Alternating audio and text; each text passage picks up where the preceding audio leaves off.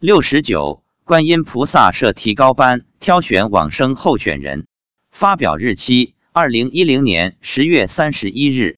九月十一日，来听法的众生达六万之多。我父亲半路上也来了，到山顶时也跟着去寺院听课了。跟着一万比丘尼去寺院听课的，还有小几千众生。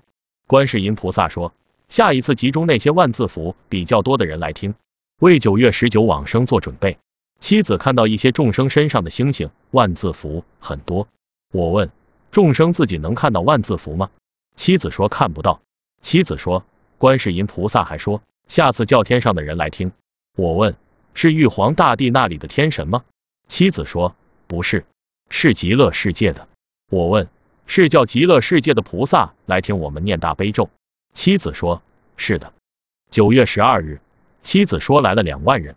包括一万比丘尼，另一万人是观世音菩萨从其他听法众生中挑选出来的。这一万人学佛学的比较好，身上星星万字符比较多。妻子说下次会更少，只有一万多。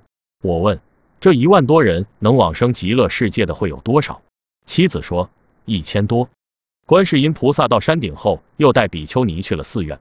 佛祖出来带着大家一直到山脚下，然后往天上飘走了。妻子说。今天佛祖有十层楼那么高大。早上去市场买花，遇到一个农民正在卖石洞。石洞是一种生长在山涧小溪里的青蛙。妻子便把七只都买下来了，然后放到了河里。